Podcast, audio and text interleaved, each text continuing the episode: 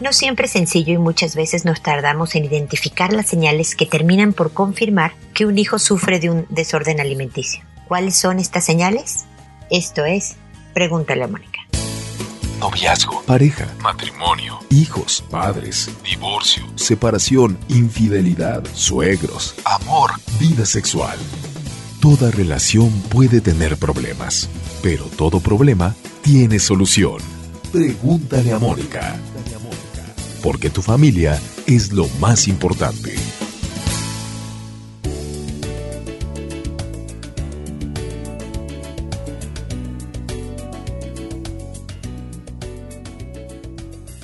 Bienvenidos amigos una vez más a Pregúntale a Mónica. Soy Mónica Bulnes de Lara. Como siempre, feliz de encontrarme con ustedes en este espacio que dentro de todo lo que trata de hacernos una buena vida es la de cuidar adecuadamente a los hijos. Y la verdad es que hay temas que no sabemos que nos, no queremos ver a veces o que nos tardamos sencillamente identificar porque los hijos son hábiles en encubrir las señales. Pero el objetivo de este episodio es darte una lista de, de, las señales más típicas de un desorden alimenticio para que tú puedas ir verificando esta sí, esta no, esta sí, esta sí, esta sí la tiene. Eh, en cualquier minuto que pueda tener dos o más de estas señales, sugiero que investigues más no quiere decir que deba de tener todas las que voy a enumerar, pero vale la pena ante, es como a veces yo digo, más vale pecar de exagerados, ¿no? No se trata de llevar a los niños a un interrogatorio, pero de informarte más sobre el tema, de observar más cercanamente al hijo o a la hija para poder detectarlo lo antes posible porque entre más pronto se detecte, obviamente más pronto puede iniciar el tratamiento y estar mejor tu hijo o hija, ¿ok?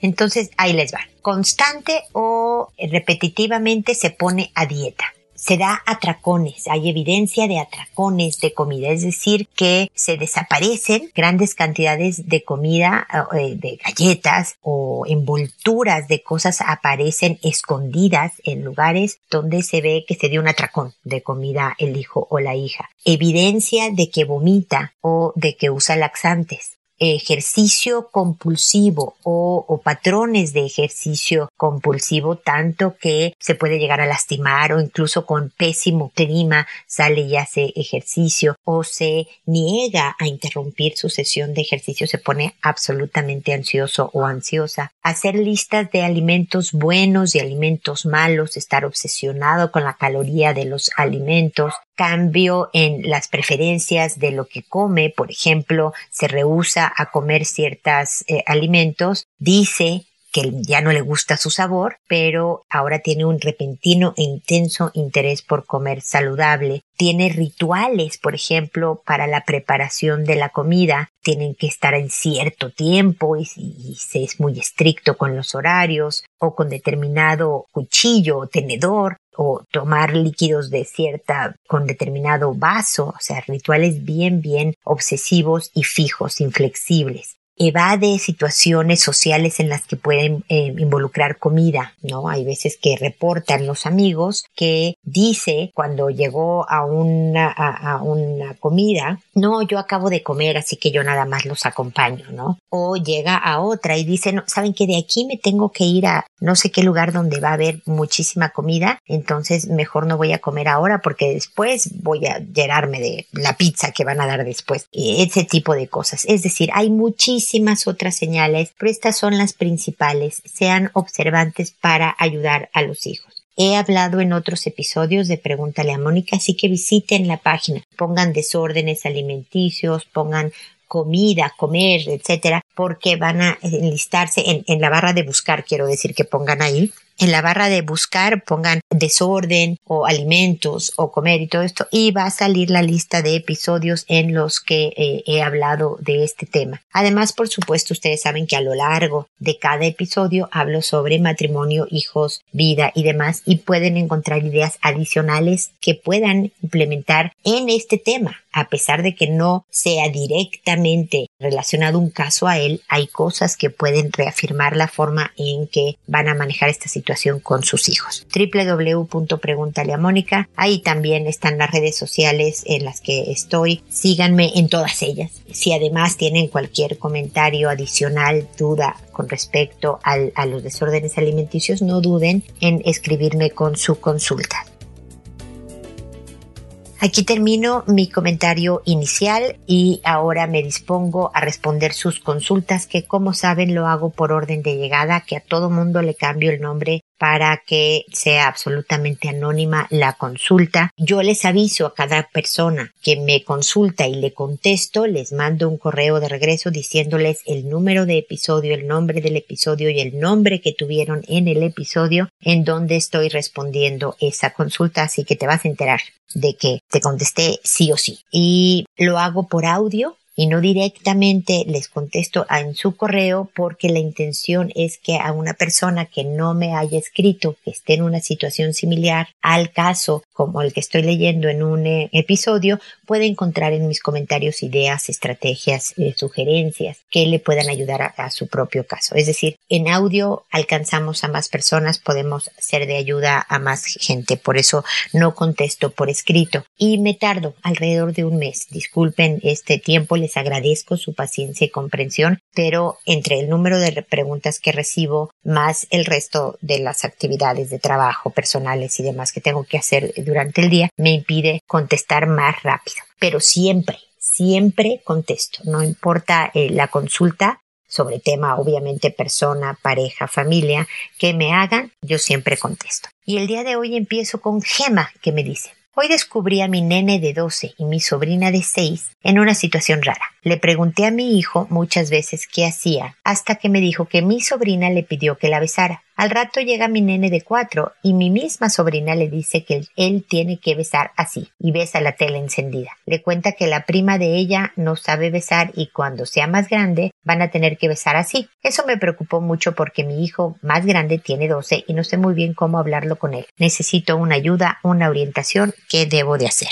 Bueno, me parece muy buen tema porque no solo tu, tu hijo se ha topado con una primita, pues que tiene inquietudes en el tema de qué voy a hacer en mi vida si no aprendo a besar un poco prematuras, creo yo, pero pues también influenciadas por otra prima, para que veas cómo es imposible evitar que un hijo llegue a tener influencia de, otras eh, formas, ya sea por menores o mayores. Son varias cosas, Gemma. Voy a hablar primero, no es lo directamente relacionado con tu hijo, pero es importante avisarle a, a la mamá de esta sobrina de seis años que tiene estas inquietudes de su hija para que ella también maneje el tema con su hija. Lo segundo es que hay que hablar con los hijos incluso cuando no sabemos muy bien cómo hacerlo. Le puedes, te puedes sentar con él y ser bien franca y decirle, mira, no sé bien cómo manejar este tema, pero tengo que hablarte de esto de que la primita te dijo que le dieras beso y también a tu hermanito de cuatro años, ¿no?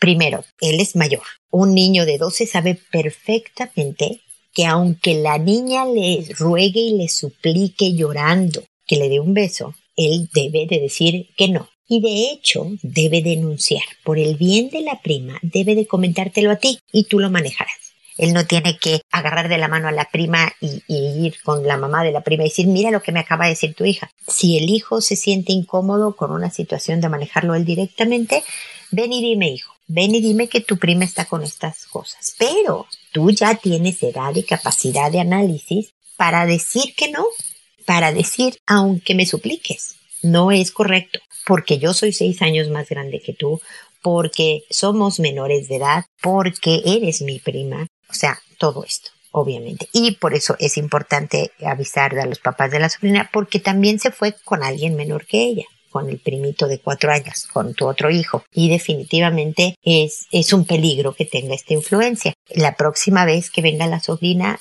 temo que no vas a poder dejarla sola con tus hijos. Es decir, donde esté la sobrina tienes que estar tú presente porque eh, pues trae todas estas inquietudes y, tienes que proteger a tu familia. No quiere decir que ya no debe de venir la prima, que, que tiene un problema de desviación sexual, nada. Es una niña que fue influenciada por otra prima que tiene una inquietud que sí debe de ser contenida, explicada, avisarle que no es adecuado, que va a haber consecuencias si insiste en el tema, que se va a meter en problemas, ¿no? Si sigue haciendo. Y háblale a tu y, y pregunta, más que darle tú todo el sermón de sexualidad a tu hijo, pregúntale, ¿por qué crees que ustedes siendo menores de edad no es adecuado estar dando besos? A tu prima, de hecho, a cualquier niña a los 12, que entiendo que te den ganas y curiosidad y demás, pero ¿qué cuidados debes de tener al respecto de este tema? A ver, ¿qué te dice Gemma? Y entonces ya le puedes decir, mira, ese es muy buen punto, querido hijo, o fíjate, pero te falta este otro.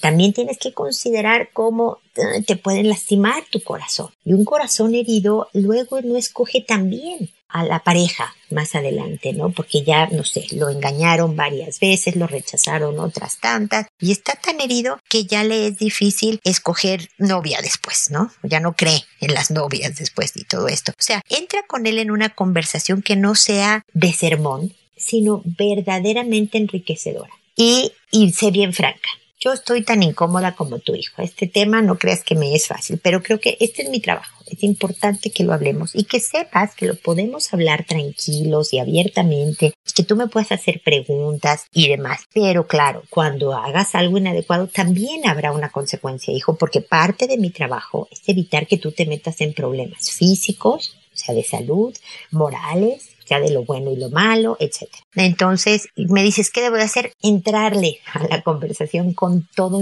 miedo, Gema, con todo y nerviosismo, con toda incomodidad. Lo más grave que puede pasar en esta situación no es, fíjate lo que te estoy diciendo, que tu hijo le hubiera dado el beso a la prima, que no sé si se lo dio o no, sino que tú no hayas tomado una acción al respecto. Y no acción de castigarlo, que eso será parte si es necesario, sino acción en cuanto a la comunicación, que es nuestra herramienta, nuestra arma principal en la formación de los hijos. De todas maneras, seguimos en contacto por si tienen más dudas o comentarios al respecto, ¿ok? Ahora le toca a Hilda, que dice, estuve conversando con una amiga sobre el matrimonio. Soy católica y creo en lo bueno que es llegar virgen al matrimonio, pero mi amiga no. Quedamos en estudiar el del tema. Necesito buenos artículos para leer sobre este tema, para dar argumentos antropológicos de vivir un noviazgo sin sexo. Además me interesa leer artículos sobre el verdadero amor. Me encantaría que me ayudara. Estoy atenta. Saludos. Pues a mí me encanta, Hilda, que estés teniendo estas conversaciones con tu amiga. Mira, hay, hay muchísima información. Hay un libro que se llama Antropología Teológica y está toda, si eres católica, toda la, em, los escritos de Juan Pablo II sobre la teología del cuerpo. Y ahí habla precisamente de los cuidados, inclusive en cuanto a relaciones sexuales que debemos de manejar en el buen uso de nuestro cuerpo, si te quieres fundamentar. No te doy datos específicos de más libros de autores porque verdaderamente creo que esa es la parte fácil que tú puedas encontrar de información. Lo que quería comentar, espero no decepcionarte eh, al no darte bibliografía, es lo importante de hablar de estos temas, de escuchar a tu amiga y ojalá ella también te escuche y no, no te desprecie por conservadora, por ejemplo, porque yo creo que es válido oír todas las ideas de, una, de unas personas. Y después, si ella insiste en, en su forma de opinar distinta a la tuya, pues nada, agradecer la conversación y seguir adelante. ¿Ok? Creo que no debemos de hablar con la gente con el objetivo, y creo que no es el tuyo, Hilda, yo por lo que me dices en tu mensaje no parece así, pero es importante que yo lo diga por razones del programa mismo, Creo que es importante saber que no estamos hablando con la gente para convencerla de nuestra razón, porque la verdad es que obviamente cuando tenemos una opinión sobre sexualidad, sobre dinero, sobre educación de hijos, sobre política, sobre cualquier cosa, creemos que estamos en lo correcto, por eso creemos lo que creemos, porque estoy convencida de que esto es lo bueno. Y al hablar con la gente, nuestra intención a veces, en muchos casos, es el déjame te convierto, déjame te convenzo de lo que es no mi verdad, sino la verdad. Y ahí empiezan los problemas porque entonces yo dejo de oír lo que tú tienes que decirme a mí, que a lo mejor enriquezca mi propia opinión y yo me mantenga en la mía, ¿eh? pero desde una visión un poco distinta y a lo mejor pues más rica y más fundamentada. Y también, pues obviamente distancias y relaciones, ¿no? Al decir, no, esta es la verdad, tú morirás quemada en el infierno porque no vas a hacer esto. Insisto, y la tú no me estás diciendo esto, tú no tienes esta posición tan radical, pero mucha gente la tiene de muchos otros temas. Yo traduje, si no me equivoco, he hablado ¿eh? sobre el saber esperar. De hecho, hay otro episodio que se llama eso, saber esperar, de las ventajas de aplazar las relaciones sexuales. Ojalá, pues hasta el matrimonio, como dices tú, pero por lo menos lo más posible dentro de la relación no solo por una cuestión religiosa, Hilda, porque yo soy católica también, pero el programa tiene un, es laico. Este programa, Pregúntale a Mónica, es laico. Está hecho para todas las religiones, para la gente que no tiene religión, para la gente que es anti-religión, para todo el mundo, porque hay razones, lo voy a decir muy sencillamente, lógicas de por qué es bueno esperar. Las he tratado en otros episodios, como te digo, eh, en un documento que yo traduje y que está en la página, en los artículos, ahí te invito a www.preguntalamonica.com, sobre las ventajas, por ejemplo, de, de una relación formal de pareja, es decir, estar casado, ya sea por el civil o por cualquier religión, ¿eh? contra nada más vivir juntos, por ejemplo, una serie de cosas que yo lo que busco es meterle lógica al asunto. Hilda, para que yo tome las mejores decisiones que me hagan una buena vida. El objetivo de Pregúntale a Mónica es ayudarle a la gente a ser un apoyo para ustedes a tener una buena vida, una vida tranquila, una vida feliz, una vida en que yo esté contenta, es decir, satisfecha con quien soy y cómo vivo, con los peros que hay en la vida, porque nadie se puede salvar de que haya defectos en la vida, que mi pareja tenga defectos, que tenga problemas con un hijo, con varios hijos por conducta, que en mi trabajo las cosas no vayan tan bien, que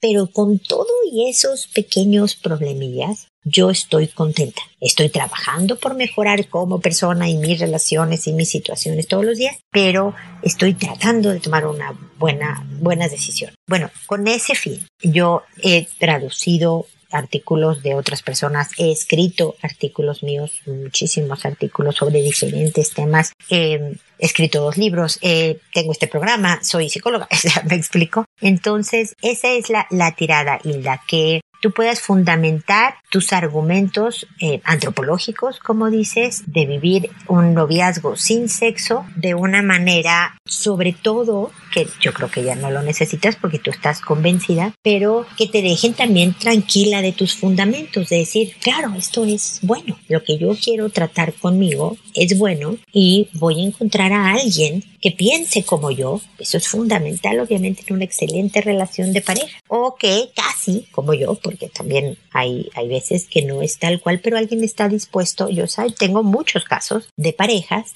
en donde él no creía tanto en un noviazgo sin sexo o ella no estaba tan convencida de esta postura, pero hicieron el esfuerzo, el compromiso, fíjate tú, tan importante por el amor a la otra persona. Y eso también es muy válido y habla mucho más allá de tener sexo o no, de la calidad de persona que tú eliges, ¿no? Entonces, espero, Hilda, que a pesar de que no te estoy dando mucha bibliografía, te digo, métete en los documentos de Juan Pablo II, métete, ah, te digo, hay un libro que se llama Antropología Teológica muy interesante, muy bueno, eh, que explica muchos, muchos temas de, del ser humano, eh, pero hay muchísimos más. Espero que de todas maneras el criterio, el principio filosófico de esta conversación, que es lo que yo he tratado de transmitirte en este eh, ratito, es eh, te funcione y te sirva con la conversación con tu amiga. Espero de todas maneras que sigamos en contacto y gracias por escribir.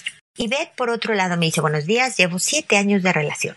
Últimamente hemos estado con constantes peleas, las cuales son por mis hijastras. La de nueve años está con la mentalidad de que nadie la quiere todos me retan. La mayor de 16 hace el papel de mujer de la casa. Mi pareja siempre está cansado y piensa que con el dinero que da para la casa está todo y yo solo sirvo para hacer las cosas de la casa, o sea, para los mandados. Y el pequeño de tres, pura mamá, porque con el papá cero contacto y ayuda económica, solo con el furgón escolar nada más y eso que vivimos todos juntos. Ayúdame Mónica, ¿qué puedo hacer? Estoy cansada, debo tomar una decisión. Aparte, en dos episodios con mi pareja nos hemos golpeado y eso mi hijo pequeño lo ha visto. Muchas gracias de antemano, espero me puedas dar algún consejo. Hola Ivette, gracias, gracias por tu consulta. Eh, mira, más que las diferencias importantes que tienes con tu pareja, el darse golpes, el que ya haya una violencia física, y obviamente debe de haber una verbal también tremenda para llegar a los golpes,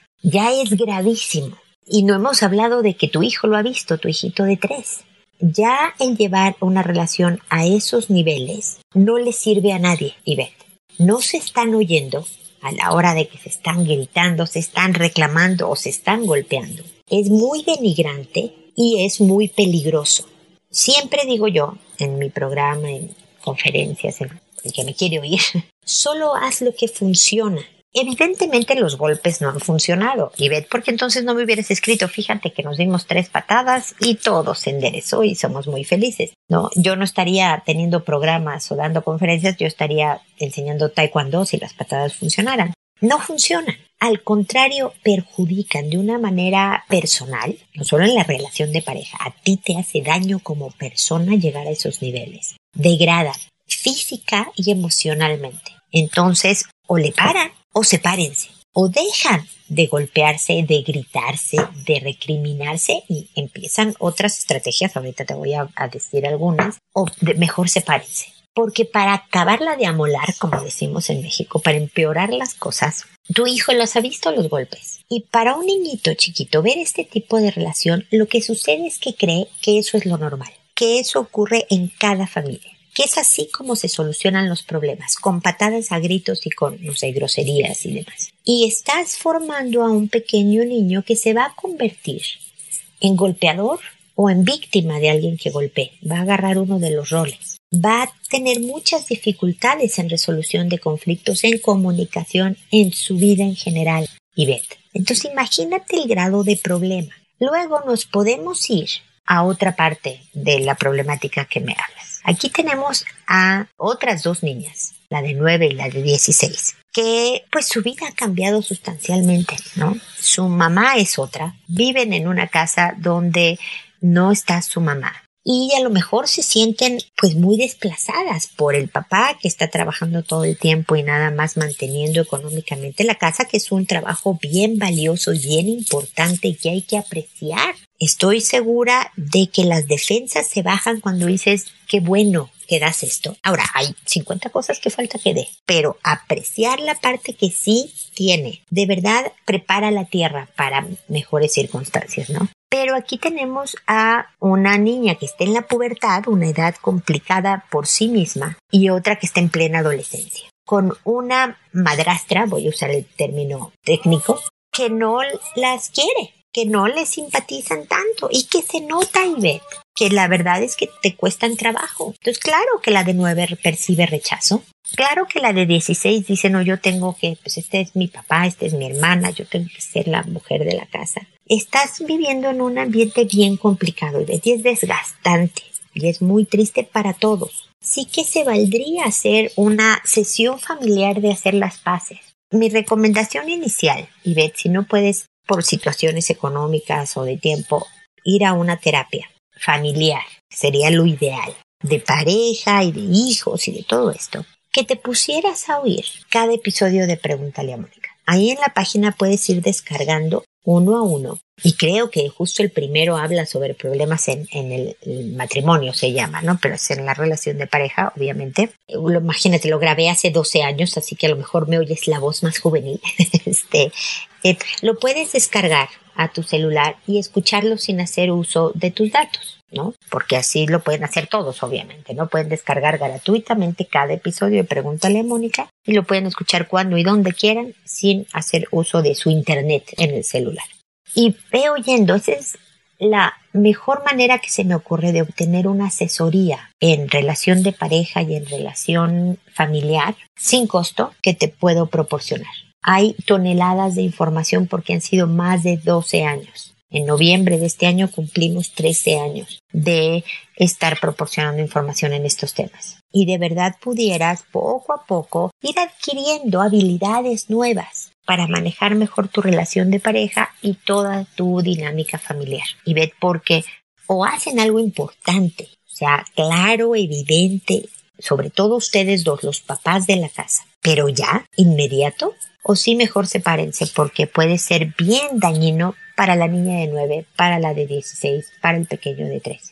Protejan a los hijos y protéjanse ustedes. Ojalá la opción sea mejorar las cosas, porque la verdad es que en familia es como se está mejor, pero en una familia en paz. No se necesita ser mejor amigo de nadie para estar bien en familia. Nada más se necesita llevar en paz las cosas, con consideración, con respeto, con límites para los niños. Definitivamente debe haber permisos, horarios, ayuda en la casa, pero en un ambiente no solo agradable, sino de verdad de buen humor. Que fíjate qué difícil, pero se puede poco a poco. Escucha los episodios y ojalá sigamos en contacto para acompañarte en este proceso de hacer de tu casa un hogar mejor, ¿ok?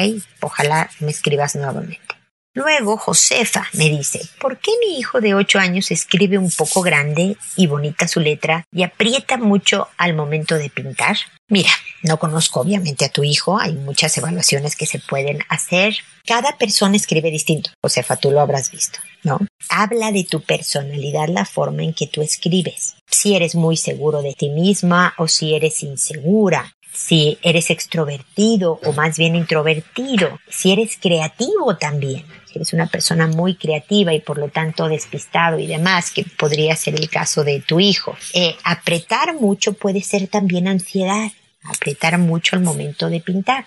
Hay libros que venden en las librerías, obviamente, de caligrafía, que es hacer círculos. Yo me acuerdo a mí en primaria, en la prehistoria, cuando yo iba en primaria, había libros de caligrafía y hacía círculos así que iban como a hacer un túnel de círculos, ¿no? Una espiral acostada y luego rayí. Ejercicios, el punto aquí a lo que voy es que son ejercicios para aflojar la mano. Tu hijo puede ir por la vida escribiendo un poco grande, tener una letra muy bonita, eso es siempre bonito, y apretando mucho el lápiz al momento de pintar o escribir. No le va a pasar nada, se va a cansar al escribir. Él debe de saber que lo hace, pero no impide tener una buena vida.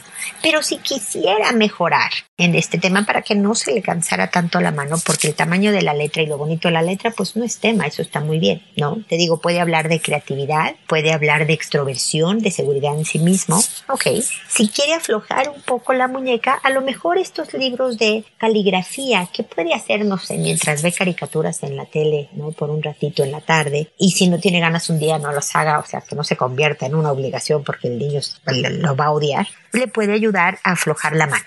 Pero por el tema de la escritura, Josefa, no creo que tengas motivo de preocupación, no creo que lo estés, a lo mejor solo te da curiosidad, pero lo que sí te puedo decir es que la forma en que tu hijo escribe, pinta, habla, de quién es tu hijo también, te da información de su personalidad. Y como mamá es bien importante saber características de personalidad en tu hijo porque tu estrategia educativa se va a conformar, se va a construir dependiendo de la personalidad de tu hijo.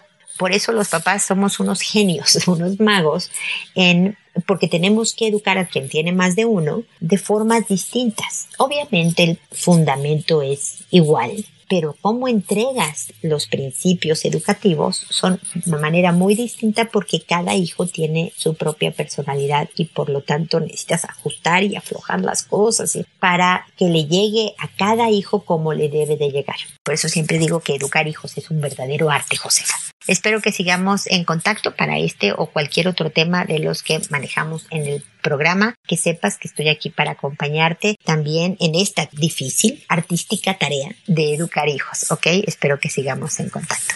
Leonor nos dice ahora, buenos días, mi consulta es que mi hijo de 7 años se debe hacer una extracción dental. Ya se ha hecho dos, pero a pesar de haber leído muy bien, ahora entra en pánico de tal manera que no se ha dejado atender. Ya me ha pasado con vacunas, toma de muestra de sangre. De hecho, me pareció insólito que se haya dejado hacer las primeras extracciones. Ahora ya es imposible. Hemos probado con muchos estímulos, pero nada. Es un niño muy extrovertido y osado para muchas cosas, pero tiene miedos muy exagerados. Ya tiene varios días que no se quiere dormir y cuando se duerme a mitad de la noche se despierta con miedo y no puede dormir solo. Incluso llegó a orinarse tres veces en una noche solo para que yo lo pasara a dormir con nosotros. Lo he llevado al psicólogo del consultorio, pero solo le hicieron escribir miedo en un papel y botarlo. No más. Realmente es exagerado con sus miedos. Entra en pánico de tal manera que agrede a cualquiera que intente contenerlo. Necesito ayuda, una orientación al respecto, ya que carecemos de medios económicos para buscar ayuda psicológica privada, que sería lo ideal. Gracias. Pues para eso estoy, Leonor, para, para apoyarte psicológicamente con tu familia sin cobrarte. Esa es parte de la promesa de Pregúntale a Mónica. Me da mucho gusto por lo menos darte una parte de apoyo y aquí estoy para que me vuelvas a escribir cuantas veces quieras y seguirte apoyando porque se ve que tu hijo definitivamente y fundamentalmente, déjame decirte que tiene razón. Sacarte sangre, que te saquen, o sea, que te inyecten un anestésico en la encía, que saquen un diente, son cosas muy cruentas, muy impresionantes y por lo tanto es normal. Dile, primero, siente a tu hijo y dile, eso es normal, asustarte por cosas que, pues sí, pueden ser molestas. No le digas que te duelen horrible, que vas a ver sangre. nada más dile, es normal que te asuste. Algo que puede ser incómodo, puede doler a veces y demás. La cosa, hijo, es que cuando no te enfrentas a un miedo, este miedo se hace más fuerte. Tú mismo haces que te asuste cada vez más. Entonces es bien difícil romper el círculo, hijo porque tú te asusta más, y entonces menos quieres ir. Entonces, pues hay veces que tenemos que enfrentar nuestros miedos. Y háblale, Leonor, de algún miedo que tú tengas, que tienes que respirar fuerte y decir, oh, lo enfrento. Mira, yo hace años me empezó a dar miedo volar en avión. De chica, de mediana, más bien de mediana, de chica no volé tanto, pero de mediana y más grande no me importaba volar en avión. Y luego le agarré mucho miedo y cada turbulencia, cada vibración del avión me, me sudaban las manos yo realmente me asustaba mucho. Y cuando volaba con mis hijos, para que ellos no se contagiaran de mi miedo, yo tenía que actuar como si yo estuviera tranquilaza. Y mira que alguna vez nos tocó una horrible turbulencia. Mi hijo hacía como si estuviera montado en un caballo salvaje de tanto que se movía el malvado avión. Y yo, con las manos empapadas en sudor del miedo que traía, tenía cara de, ¿no? Sonreía, con mis hijos decía, sí, qué chistoso cómo se mueve el avión, hijito, qué divertido.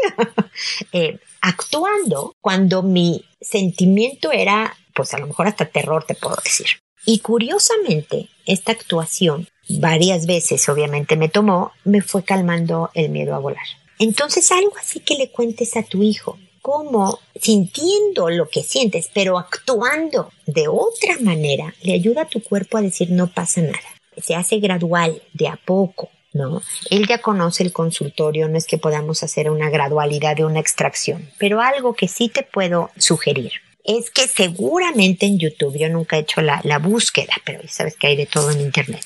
En YouTube hay videos para meditación, así, tal cual, meditación para niños y háganlo juntos, Leonor. Les va a caer muy bien a ti y a tu hijo. ¿eh? ¿eh? el ejercicio, que un ratito en la tarde como una especie de juego, meditación para niños, porque él va a aprender a dominar su cuerpo, sus miedos, sus estados emocionales poco a poco. Entonces, no solo se necesita la plática, se necesita un poco, no estimulación de te voy a comprar un coche último modelo si vas y te saca los dientes, ¿no? Pero sí decirle, a ver, ¿qué necesitas? Que vaya yo, que vaya tu papá, que vaya, ¿no? ¿Qué necesitas? Te apoyamos. Es algo que tienes que hacer tú, pero ¿qué necesitas?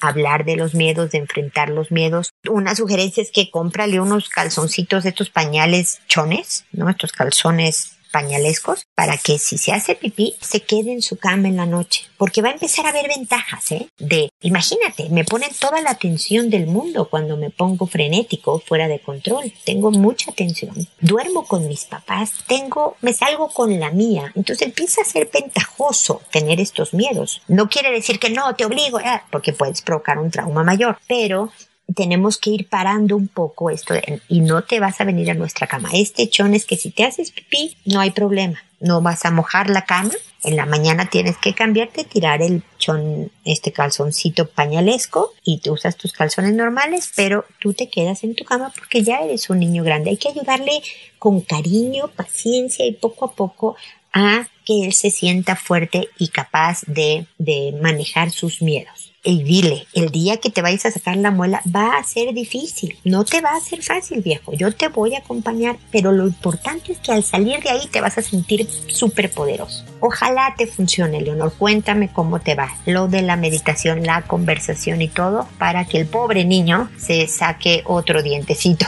Qué terrible, eso siempre es traumático para chicos y grandes, eh, déjame decirte, así que con cariñosa firmeza, pero mucha comprensión, ojalá que todo salga bien. Y espero también amigos que nos volvamos a encontrar en un episodio más de Pregúntale a Mónica. Y recuerda, primero, elige amabilidad.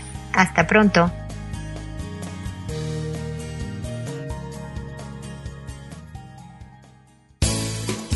¿Problemas en tus relaciones? No te preocupes, manda tu caso, juntos encontraremos la solución. www.preguntaleamónica.com Recuerda que tu familia es lo más importante.